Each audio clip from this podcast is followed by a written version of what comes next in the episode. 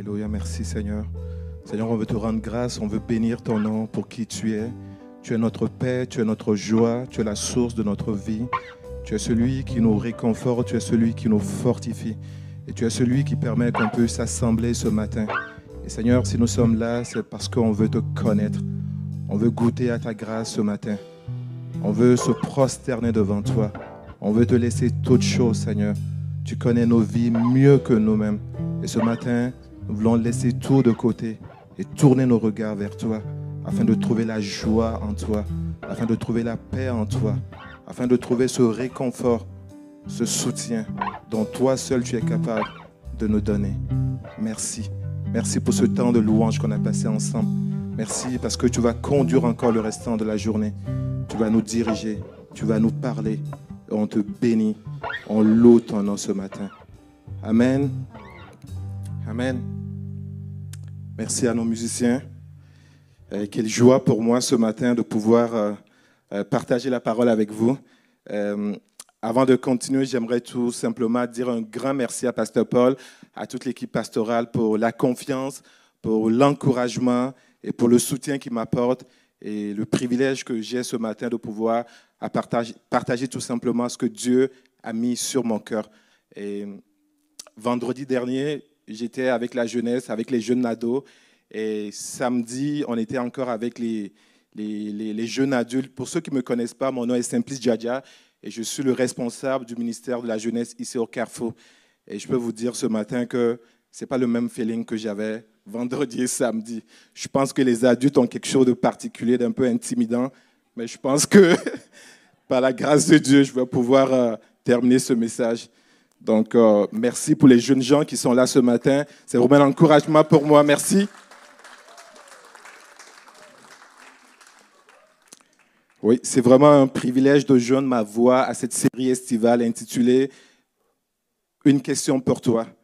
Et je voudrais ce matin aborder une des questions vraiment, l'une des questions, je dirais, les plus célèbres dans la parole de Dieu venant de Jésus lui-même. Et ça va être le titre de mon message qui est Où est donc votre foi? Je nous propose aujourd'hui d'aborder cette question en, plongeant notre regard dans la parole de Dieu. Et cette question, les disciples se sont vus poser la question, évidemment, par Jésus alors qu'ils étaient dans un bateau avec lui. Et tout d'un coup, il y a une tempête qui, qui s'est abattue sur eux. Dans le récit, à la fin, Jésus va leur poser la question, où est donc votre foi? On peut lire ensemble ce matin dans Luc 8, versets 22 à 25.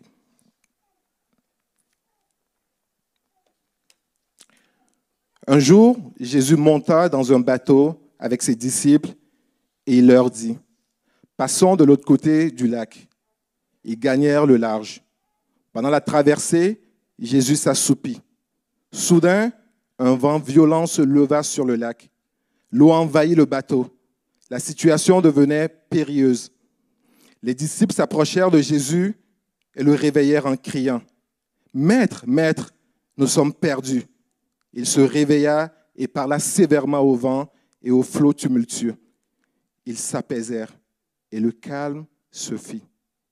Alors il dit à ses disciples, Où est donc votre foi? Quant à eux, ils étaient saisis de crainte et d'étonnement. Ils se disaient les uns aux autres, qui est donc cet homme? Voyez, il commande même au vent et aux vagues, et il s'en fait obéir. Amen. Merci à Pasteur Francis qui a prêché une partie de mon message ce matin. Donc ça va me permettre de raccourcir un peu mon message. Merci.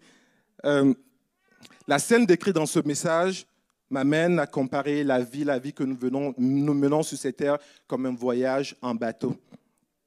Un voyage qui n'est pas toujours facile.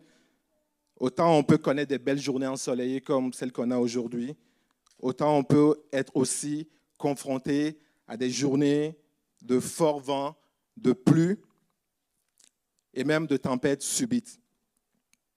Qui parmi nous ce matin n'a jamais fait face à une situation complètement hors de son contrôle?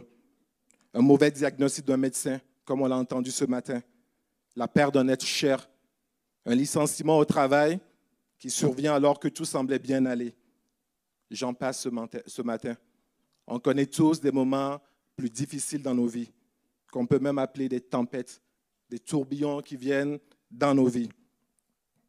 Pour les croyants que nous sommes aujourd'hui, c'est surtout dans ces moments que notre foi, notre confiance en Dieu est éprouvée, est sollicitée. Si cela peut vous consoler, j'aimerais juste vous rassurer que cela ne date pas d'hier.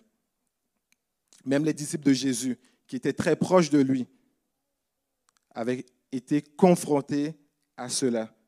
Et si nous considérons cette traversée en bateau, vous serez d'accord avec moi que ça prend un capitaine à bord d'un bateau. Un capitaine qui va pouvoir nous garantir que nous atteindrons le port sain et sauf. Et ce matin, je veux juste nous encourager à, avoir cette réflexion que notre responsabilité, nous avons comme responsabilité en tant que chrétiens, en tant qu'humains, de, de faire confiance entièrement au capitaine à bord et de collaborer avec lui. Nous avons également la possibilité, l'option, de faire confiance au capitaine uniquement lorsque nous le jugeons pertinent.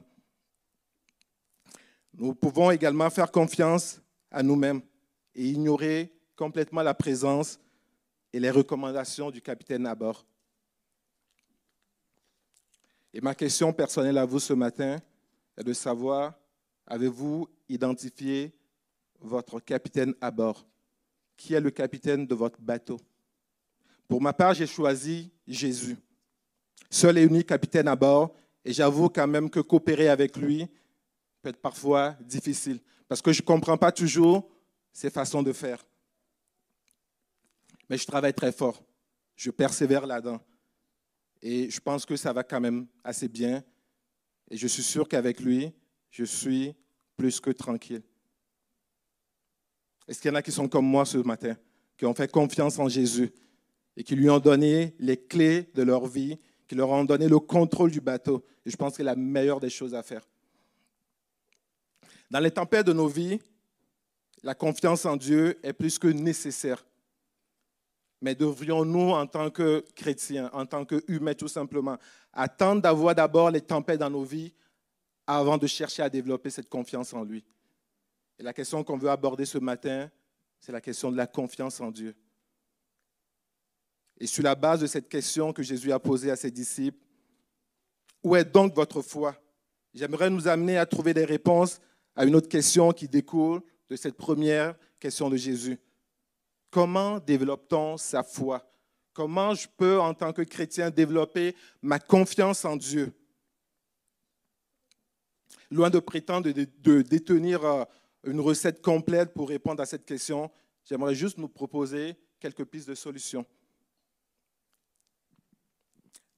Avouons honnêtement que les questions de Jésus ne sont pas toujours faciles à répondre, bien qu'elles soient assez claires, assez simples. elle nous pousse souvent à nous interroger nous-mêmes, à réfléchir. Et dans le passage que nous avons lu ce matin, Luc nous relate que les disciples, au lieu de répondre à la question que Jésus leur avait posée, ils étaient plutôt saisis de crainte et d'étonnement. Et je pense que si nous étions à la place de ces disciples, nous aurions la même réaction. Je vais juste prendre une gorgée d'eau, si vous le permettez.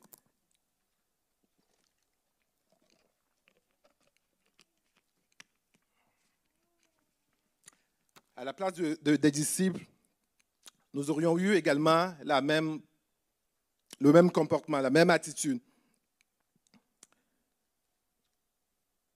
Les disciples, pour démontrer, je me posais la question, les disciples, pour démontrer leur confiance en Dieu, est-ce qu'ils ne devraient pas lui poser cette question? Est-ce qu'ils ne devraient pas le réveiller? Est-ce qu'ils ne devraient pas paniquer?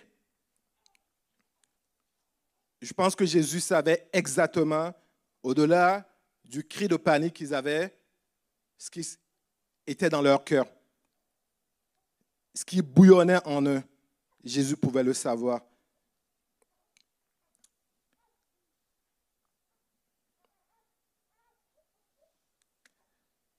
Il sait encore aujourd'hui que ce que nous ressentons lorsque nous faisons face à des difficultés, lorsque, nous faisons face à des tempêtes dans nos vies, Et je crois que par expérience, dans nos tempêtes, dans nos difficultés, lorsque nous prêtons attention, lorsque nous prêtons, nous, nous rendons disponibles à Dieu, nous pouvons entendre sa voix, sa voix qui nous dit, pourquoi crains-tu? Penses-tu que je vais te laisser dans cette tempête? Penses-tu que je vais t'abandonner? Penses-tu que je ne suis pas dans la barque avec toi? Tu me l'as confié. Je suis là et je suis fidèle. Et je veux dire ce matin à quelqu'un peut-être qui est là et qui vit des moments difficiles, qui vit des tempêtes dans sa vie. Jésus veut te dire ce matin qu'il est présent dans la barque, qu'il ne t'a pas abandonné, qu'il est là à tes côtés.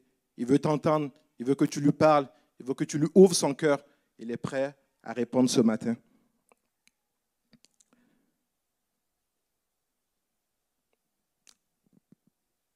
Bien que nous soyons des chrétiens, bien que nous croyons en Dieu, nous avons tous besoin de développer notre confiance en Dieu afin de pouvoir tenir ferme, peu importe les circonstances, peu importe les, les difficultés que nous pouvons rencontrer dans nos vies.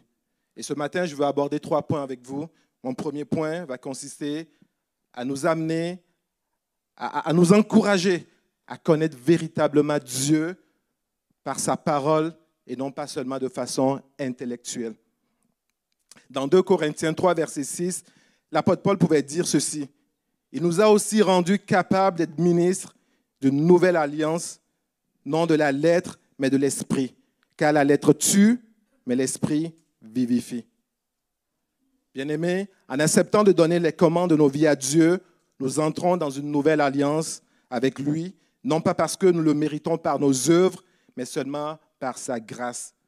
Dans ce texte, l'apôtre Paul faisait allusion à la loi de Moïse, au commandement que les chrétiens que de son époque, tout comme nous aujourd'hui, nous connaissons parfaitement. Connaître les versets bibliques et ne pas les pratiquer ni les expérimenter ne nous sert pas à grand-chose. Dans ce texte, Paul faisait allusion à la loi de Moïse. Et pour nous aujourd'hui, connaître les commandements de Dieu et se retrouver incapable par nos propres forces de s'y soumettre n'amène que tristesse et condamnation. Mais lorsque nous reconnaissons nos faiblesses et acceptons par la foi l'œuvre de Jésus à la croix pour nous, son esprit vient nous vivifier. Son esprit vient nous fortifier. Nous passons ainsi d'une connaissance simplement intellectuelle de la parole de Dieu à une vraie révélation de son esprit dans nos cœurs. Et Paul, dans sa lettre aux Romains au chapitre 10, verset 17, écrivait ceci. Ainsi, la foi vient de ce qu'on entend et ce qu'on entend vient de la parole de Christ. En effet, la parole contenue dans la Bible vient de Dieu et elle est digne de confiance. Cette parole est vivante encore aujourd'hui et capable de nous rapprocher de Dieu. Elle est capable de nous exhorter, elle est capable de nous encourager, de nous fortifier et de nous conseiller, de nous montrer la voie que nous devons suivre lorsque nous faisons face à des tempêtes. Connaître Dieu, mes frères et sœurs, d'une façon intellectuelle ne peut pas être d'une grande utilité pour nous. Et cela ne peut pas nous, aider à développer et à renforcer notre confiance en Dieu. Cette connaissance peut se faire, peut faire de nous, la connaissance intellectuelle de la parole de Dieu, peut faire de nous de bons discoureurs, peut faire de nous de grands philosophes. Mais face aux tempêtes de la vie, elle ne pourra jamais nous garder inébranlables. Nous serons facilement ballottés par toutes sortes de vents, mais lorsque nous laissons cette parole de Dieu pénétrer nos cœurs, descendre au plus profond de nous. Elle vient nous donner la vie, elle vient créer l'espérance dans nos cœurs, elle vient nous procurer le calme et une paix qui surpasse toute intelligence. Je ne peux pas croire que les disciples de Jésus ne connaissaient pas les grands prodiges qu'on peut lire dans l'Ancien Testament, dans lesquels Dieu a, maîtrisé à maintes reprises les forces de la nature. Mais même s'ils n'avaient pas la Bible comme nous, nous l'avons aujourd'hui, ils avaient quand même les rouleaux, ils avaient les tests sous forme de rouleaux. Ils connaissaient très bien probablement le récit de la mer Rouge. Ils connaissaient le, psaume 65, verset 7 à 8 qui dit, il a fermé, Dieu, Dieu a fermé les montagnes par sa force, il sent de puissance, il apaise le mugissement des mers, le mugissement de, de leurs flots et le tumulte des peuples. Ils connaissaient toutes ces paroles, mais ça ne les a pas gardés d'avoir peur. Ça ne les a pas gardés de crier au secours, Seigneur, viens nous aider, viens nous sauver de notre détresse. Autant il nous est difficile de faire confiance aux gens lorsque nous, ne les connaissons pas personnellement, autant il nous sera difficile de faire confiance à Dieu si nous refusons de prendre du temps pour le connaître d'une manière plus profonde. Personnellement, c'est un défi pour moi. Je ne cherche pas à connaître Dieu seulement au travers de sa parole, mais je cherche à ce que sa parole puisse descendre au plus profond de moi et faire son œuvre. Oui, cela va exiger de notre part un certain investissement. C'est à travers la Bible que nous pouvons découvrir qui Dieu est véritablement, qui il est, de quoi est-il capable, quelles sont ses promesses à notre égard, qu'est-ce qu'il désire nous voir faire, quels sont ses plans pour nos vies. On a besoin de la parole de Dieu pour le savoir. Dans Jean 1, verset 12, 13, il est dit, Mais à tous ceux qui l'ont reçu, à ceux qui croient en son nom, elle a donné le pouvoir de devenir enfants de Dieu, lesquels sont nés non du sang, ni de la volonté de la chair, ni de la volonté de l'homme, mais de Dieu. Si nous avons reçu Dieu, si nous avons reçu sa parole dans nos cœurs, alors nous sommes ses enfants et nous bénéficions de toutes les bénédictions qu'il a en réserve pour nous.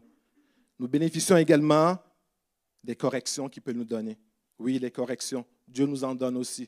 Au travers des corrections, il nous enseigne, il nous éduque, il nous forme, il forme notre caractère. David pouvait dire dans Psaume 1, verset 1 à 3, Heureux l'homme qui ne marche pas selon le conseil des méchants, qui ne s'arrête pas sur la voie des pécheurs et qui ne s'assied pas en compagnie des moqueurs. Écoutez bien, mais qui trouve son plaisir dans la loi de l'Éternel et qui la médite jour et nuit. Frères et sœurs, trouvons notre plaisir dans la parole de Dieu. Au lieu de nous laisser distraire aujourd'hui par toutes sortes de nouvelles qu'on peut lire sur Internet, sur les, réseaux sociaux, plongeons nos regards dans la parole de Dieu. Dans cette parole, il y a la vie, il y a l'espoir, il y a la joie, il y a la paix qui découle de cette parole-là. Loin de moi la pensée de dire que c'est toujours facile d'avoir une vie, de lecture et de méditation de la parole assidue. On doit parfois se faire violence pour approprier cette parole, pour avoir vraiment cette relation avec la parole de Dieu. Mais je sais une chose, plus je plonge mes regards dans cette parole, pour la serrer dans mon cœur, plus ma confiance en Dieu augmente, plus ma foi en Dieu s'affermit. Et je suis sûr que chacun de vous l'a déjà expérimenté. En plongeant mon regard dans cette parole, mon assurance quant, au soutien de Dieu est de plus en plus ferme. Je peux même expérimenter dans l'attente d'une réponse la joie, le calme et la paix qui vient de lui. Je ne l'ai pas encore reçu, mais j'ai cette paix en moi qui me garde serein, qui me garde confiant, malgré les circonstances que je vois, malgré les choses que j'entends. Je peux garder mes yeux, mes regards fixés sur Dieu.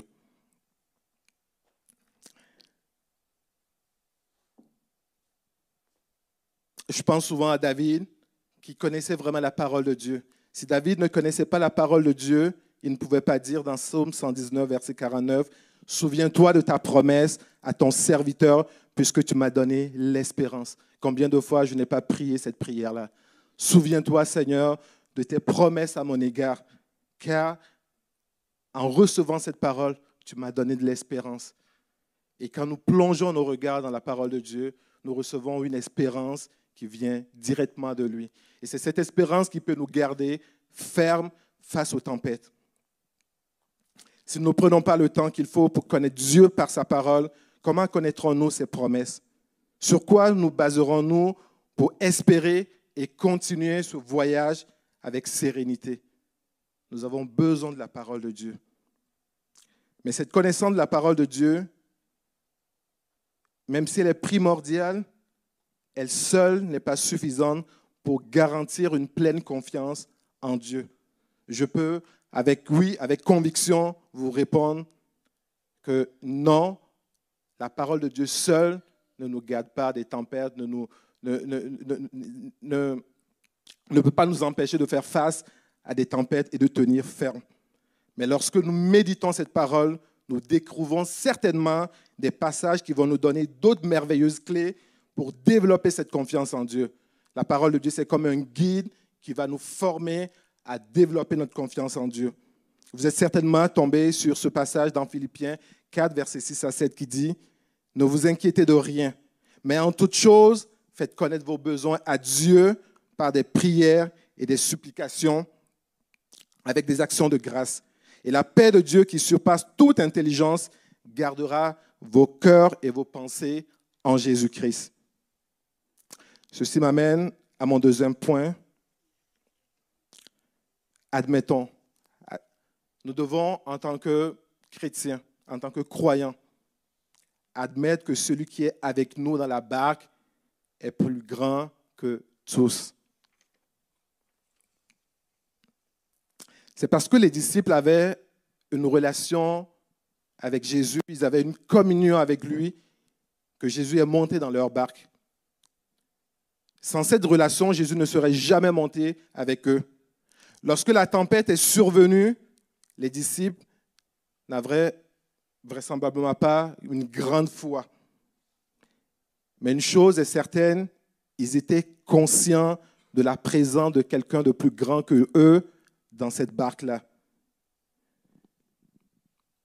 Tout le monde sait que c'est des, des, pêcheurs professionnels.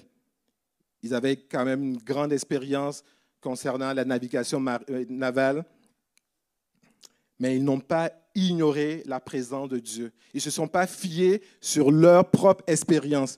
Ils ont reconnu que dans cette barque, il y a un capitaine, il y a quelqu'un qui détient toutes choses, vers qui on peut se tourner sur la base de ce que ce qu'ils savaient faire, ils ont, je pense qu'ils ont, ils, ont certainement essayé quelques manœuvres pour, pour essayer de, redresser la barque, pour essayer de, de, vider un peu la barque qui, qui, qui, qui recevait de l'eau. Et c'est bon, c'est bon d'essayer. C'est bon d'essayer lorsque des tempêtes viennent dans nos vies. C'est bon d'essayer toutes sortes de choses.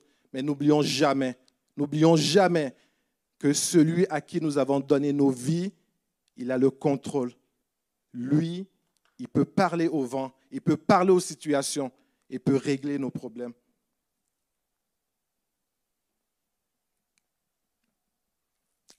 Les coups durs de la vie peuvent parfois affecter notre confiance en Dieu et même nous faire oublier ce que nous connaissons de sa parole.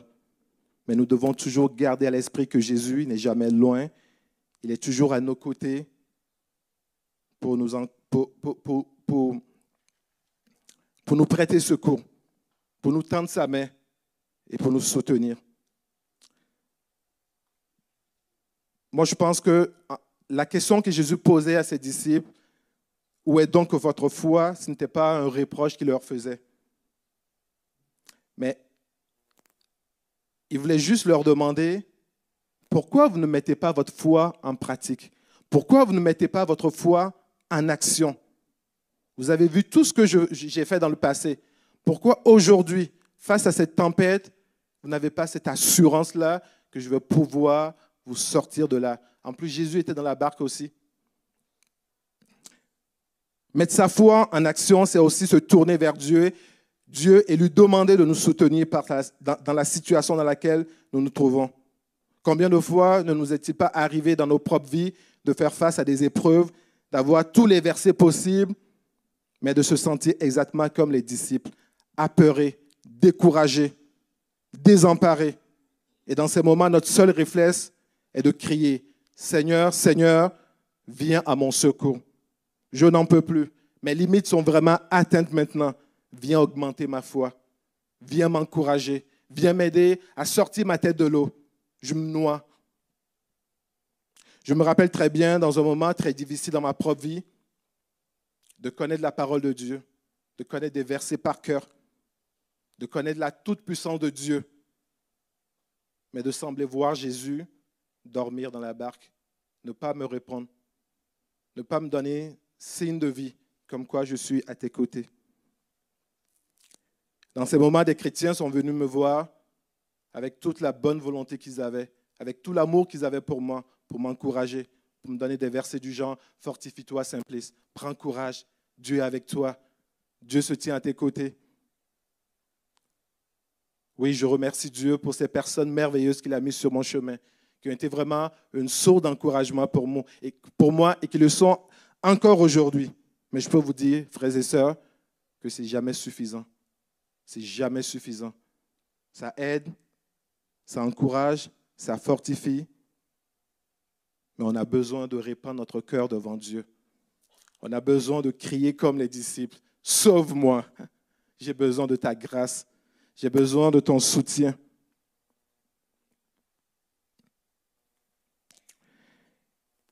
Et parfois, on peut avoir l'impression que Jésus dort dans la barque, qu'il est complètement ailleurs, qu'il ne se soucie plus de nous.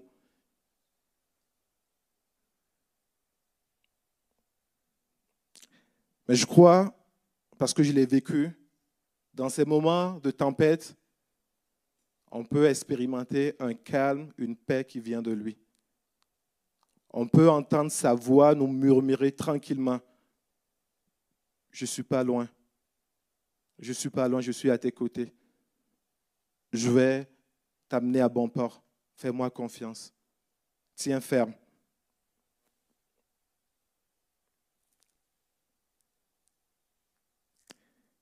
Et parce qu'il nous aime, il ne permettra jamais qu'on soit complètement abattu dans cette tempête-là. Dans 1 Corinthiens 10, verset 13, on a cette assurance qui nous dit, aucune épreuve ne vous est survenue qui n'a été humaine. Or, Dieu est digne de confiance. Il ne permettra pas que vous soyez mis à l'épreuve au-delà de vos forces. Avec l'épreuve, il ménagera aussi une issue pour que vous puissiez la supporter. Romains 5, verset 3 à 4 dit ceci. Bien plus, nous nous glorifions même des afflictions, sachant que l'affliction produit la persévérance, la persévérance, la victoire dans l'épreuve, et cette victoire, l'espérance. La connaissance de Dieu par sa parole, la prière sont incontestablement des moyens pour renforcer notre foi en Dieu. Une des choses flagrantes qu'on remarque dans la vie de Jésus et de ses disciples et même des apôtres est que personne d'entre eux n'a fait route seul. Jésus lui-même était toujours entouré des disciples. Au moment de les envoyer en mission pour propager la bonne nouvelle de l'Évangile, il les envoya deux à deux. On voit la même chose avec Paul également. Dans ses différents voyages missionnaires, il s'assurait toujours d'avoir un compagnon. Pourquoi? Parce que c'est toujours facile de se décourager lorsqu'on marche seul. Mais lorsqu'on est deux, lorsqu'on est trois, on peut s'encourager, on peut se fortifier, on peut, se tendre la main à l'autre lorsque l'autre tombe et s'encourager, fortifier et persévérer dans cette voie-là. Moi, je crois que seul, c'est facile de se décourager. On a besoin du soutien, du réconfort, des conseils et de l'encouragement de nos frères et sœurs dans la foi. Parce qu'ils ont traversé d'autres tempêtes peut-être avant nous. Ils ont expérimenté la grâce de Dieu. Et par ces paroles, nous aussi, on peut avoir l'encouragement pour persévérer, pour continuer. Je vais terminer avec mon dernier point, et non le moindre. Bien-aimés, ne craignons pas de bâtir des relations authentiques avec nos frères et sœurs dans la foi. Dans la relation que Jésus entretenait avec ses disciples, il ne manquait jamais de leur parler cœur à cœur, de les encourager, de les exhorter, leur poser des questions pour les défier dans leur foi. En les enseignant, Jésus ne cherchait pas à les caresser euh, dans le sens du poil, il leur disait la vérité, au risque même de les bousculer parfois. Il est même écrit dans l'évangile de Jean, verset 6 à, de, euh, Jean, chapitre 6, verset 60, que plusieurs de ses disciples, après l'avoir entendu dire ceci, cette parole est dure, qui peut l'écouter? Jésus leur donnait vraiment des paroles dures. nous aussi, nous avons besoin de nous entourer de gens qui, qui, qui, qui, ne nous font pas seulement des éloges, mais qui sont capables de nous dire la vérité dans l'amour, qui sont capables de nous, de nous, de, de nous exhorter, de nous ramener sur le droit chemin lorsque nous nous écartons, de nous dire des vraies affaires qui vont nous permettre de nous questionner et de changer ce qui doit être changé dans nos vies. Nous avons absolument besoin des autres pour grandir dans la foi. La question que les autres, la confiance que les autres chrétiens, les autres frères et sœurs qu'on connaît dans la foi, ont en Jésus, leurs témoignages et leurs expériences peuvent être de grandes sources d'encouragement pour nous dans notre marche avec, Dieu. Combien de fois ne sommes-nous pas encouragés, fortifiés dans notre propre marche avec Dieu en entendant le témoignage de quelqu'un, en entendant le témoignage d'un frère qui, a vécu une guérison miraculeuse, qui, à la recherche d'un travail, a vu vraiment la main de Dieu, a vu vraiment une porte s'ouvrir et cette porte ne peut qu'être où cette personne nous donne cette conviction que c'est Dieu qui a ouvert cette porte devant, devant elle. Nous avons besoin, frères et sœurs, d'entretenir des relations authentiques les uns envers les autres, d'être honnêtes avec, avec nous-mêmes et avec les autres. Car c'est seulement lorsque nous nous montrons, nous nous montrons tels que nous sommes et reconnaissons honnêtement ce que nous vivons que nous pouvons expérimenter la communion authentique avec les autres. La Bible dit dans 1 Jean, verset 1, 1 Jean 1, verset 7 à 8. Mais nous, mais si nous marchons dans la lumière, comme il est lui-même dans la lumière, nous sommes mutuellement en communion et le sang de Jésus, son Fils, nous purifie de tout péché. Si nous disons que nous n'avons pas péché, nous nous séduisons nous-mêmes et la vérité n'est point en nous. Dans la lumière, nous acceptons de reconnaître qui nous sommes vraiment et c'est plus facile de partager mutuellement nos combats, nos luttes, nos blessures, nos doutes, nos peurs, nos faiblesses et d'obtenir l'aide et le secours de quelqu'un que Dieu place sur notre chemin. Nous avons besoin de cette ouverture-là. 1 Thessaloniciens 5, verset 11 dit ceci. C'est pourquoi exhortez-vous réciproquement et édifiez-vous les uns les autres comme en réalité vous le faites. Permettez-moi ici d'ouvrir une petite parenthèse en parlant de la jeunesse du Carrefour, cette belle jeunesse que j'admire tellement, tellement, tellement. Waouh! Tout le mois de juin, on a, on, a fait une série sur Dieu dans nos épreuves. Et la formule, c'était de, permettre aux leaders jeunesse de donner leur témoignage, de partager leur vulnérabilité, ce qu'ils ont vécu, les, doutes qu'ils ont vécu, les tempêtes qu'ils ont, ils ont vécues dans leur vie, et de pouvoir partager ce que Dieu a fait pendant ces tempêtes-là. C'était vraiment, ils sont témoins aujourd'hui, c'était vraiment une très belle série, une bénédiction pour la jeunesse. Et à chaque réunion, à l'appel, je pouvais voir partout dans la salle des jeunes gens qui lèvent la main, qui levaient la main à l'appel et qui demandaient vraiment la prière, qui se montraient vraiment vulnérables, authentiques. Ils n'avaient pas peur de, de, se faire juger, mais ils savaient, qu'ils avaient, ils savaient vraiment qu'ils avaient besoin de Dieu. Ils avaient vraiment besoin de Dieu et ils devraient ouvrir leur cœur afin qu'on puisse le savoir, connaître ce besoin et de prier avec eux. Je veux remercier vraiment tous ces leaders jeunesse qui ont été vraiment une source d'encouragement, non seulement pour les jeunes ados, mais pour moi aussi. Récemment, on a, on a démarré un, un, nouveau groupe pour les jeunes adultes, parce qu'il y avait un besoin, un besoin d'aborder des, questions existentielles avec les jeunes adultes, de pouvoir s'encourager, de pouvoir s'édifier, parce qu'on vit, dans, comme on le disait hier, on nage à compte courant. Le courant veut nous emporter. Ça nous prend des relations authentiques pour tenir ferme face au vent.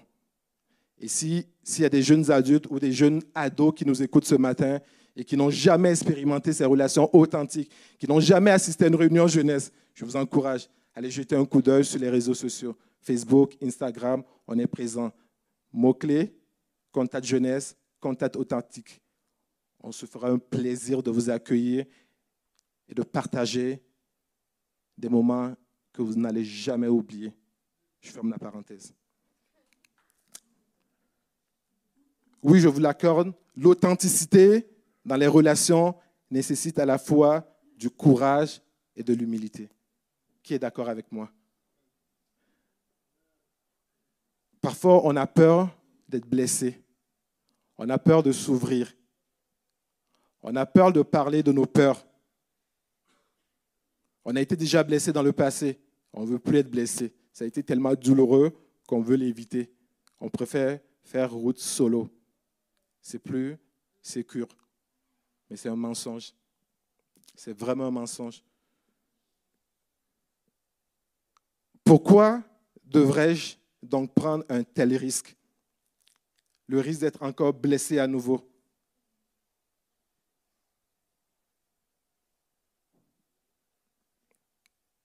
Parce que c'est un moyen par lequel Dieu nous fait grandir spirituellement. Je suis convaincu de cela. Je l'espérante jour après jour. Dieu nous fait grandir au travers de nos relations authentiques. Et nous garde en bonne santé émotionnelle. La Bible dit, prenez l'habitude de vous confesser mutuellement vos péchés et de prier les uns pour les autres afin d'être guéris. C'est écrit dans Jacques 5, verset 16. Comment peut-on Comment peux-tu te confier à une autre personne si tu n'as pas pris le temps au préalable de développer une relation de confiance avec cette personne? C'est de notre responsabilité de développer des relations authentiques avec les autres. C'est difficile, pas toujours facile, mais demandons l'aide de Dieu. Demandons sa grâce. Il est prêt pour le faire. Alors que les musiciens me rejoignent, j'aimerais juste terminer avec ceci. moi je crois personnellement que la parole de Dieu, la connaissance de la parole de Dieu, la prière, des relations authentiques sont comme une corde à trois brins qui ne se rompt pas facilement et qui nous aident à tenir ferme pendant les tempêtes et à grandir dans notre confiance en Dieu. Le savoir et le vivre, c'est deux choses différentes. Nous avons besoin de la grâce de Dieu nous ne pouvons que l'implorer, nous ne pouvons que lui demander, Seigneur, tu, vois le niveau de ma foi, tu vois combien je suis abattu. Ça me prend ta grâce pour remonter la pente. Et si vous remarquez bien dans le passage de Luc 8, avant de vivre le miracle sur le lac, Jésus leur avait dit, passons de l'autre côté du lac. Dans Luc 5, pour vivre la pêche miraculeuse, il leur avait demandé, d'avancer vers le large en eau profonde. Jésus faisait souvent sortir les disciples de leur zone de confort. Et je peux vous dire que sortir de sa zone de confort n'est jamais chose facile. Je le vis aujourd'hui. On m'a sorti complètement de ma zone de confort.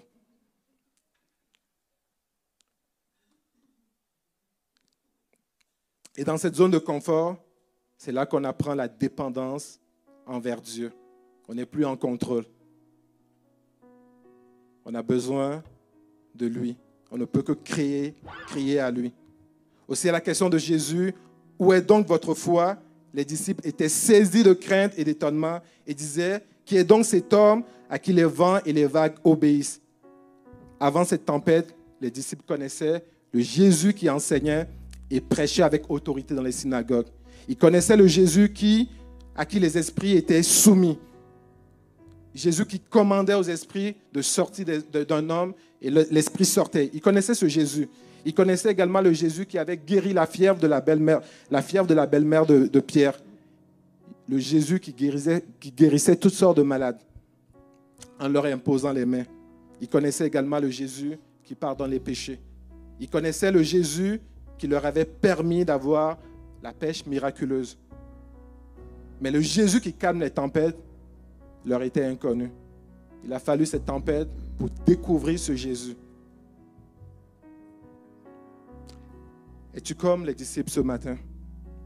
Tu connais le Jésus qui pardonne les péchés. Le Jésus qui guérit les malades. Le Jésus qui soutient, qui nous a laissé sa parole. Mais est-ce que tu as déjà expérimenté le Jésus qui calme la tempête, qui dit un mot et le calme revient dans ta vie? Ce matin, je veux juste plus prendre l'opportunité. Il est là au milieu de nous. Et juste lui ouvrir nos cœurs. Il n'y a personne qui, qui, peut nier ce matin qui n'a jamais connu de tempête. Mais dans cette tempête, on a cette assurance que Jésus est avec nous. Je veux juste qu'on puisse baisser la tête ensemble et prier. Merci Seigneur. Seigneur, je veux te remercier et te bénir, te louer, t'honorer pour qui tu es. Tu es le capitaine de notre bateau. Tu es le Dieu fidèle et bon. Le Dieu qui se soucie de nous. Le Dieu qui connaît nos cœurs, qui connaît les tempêtes auxquelles nous faisons face aujourd'hui. Les tempêtes auxquelles nous allons faire face dans l'avenir. Seigneur, ce matin, je te prie, Seigneur. Je te prie, Seigneur, de venir calmer ces tempêtes dans nos vies. Je te prie, Seigneur, ce matin de venir nous encourager dans notre marche avec toi. Je te prie ce matin, Seigneur, de venir nous fortifier. Tu vois là où nous sommes tombés, là où nous sommes abattus, là où nous avons besoin de ta grâce, Seigneur. Viens, Seigneur, soutiens notre foi ce matin. Soutiens notre foi, Seigneur.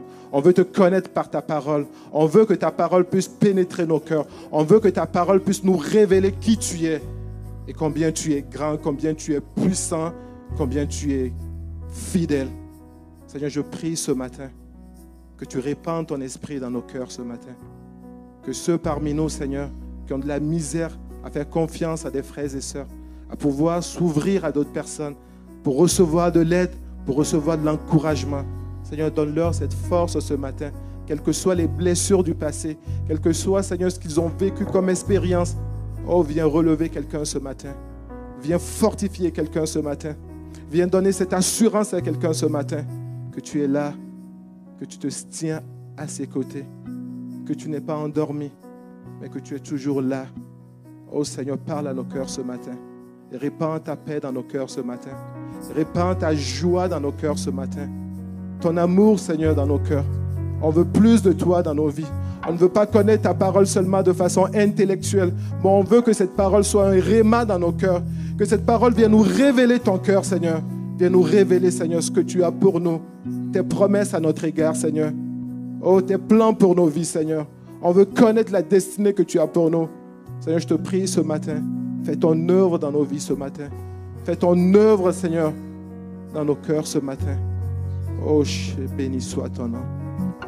Béni soit ton nom. Sois loué. Alléluia. Amen.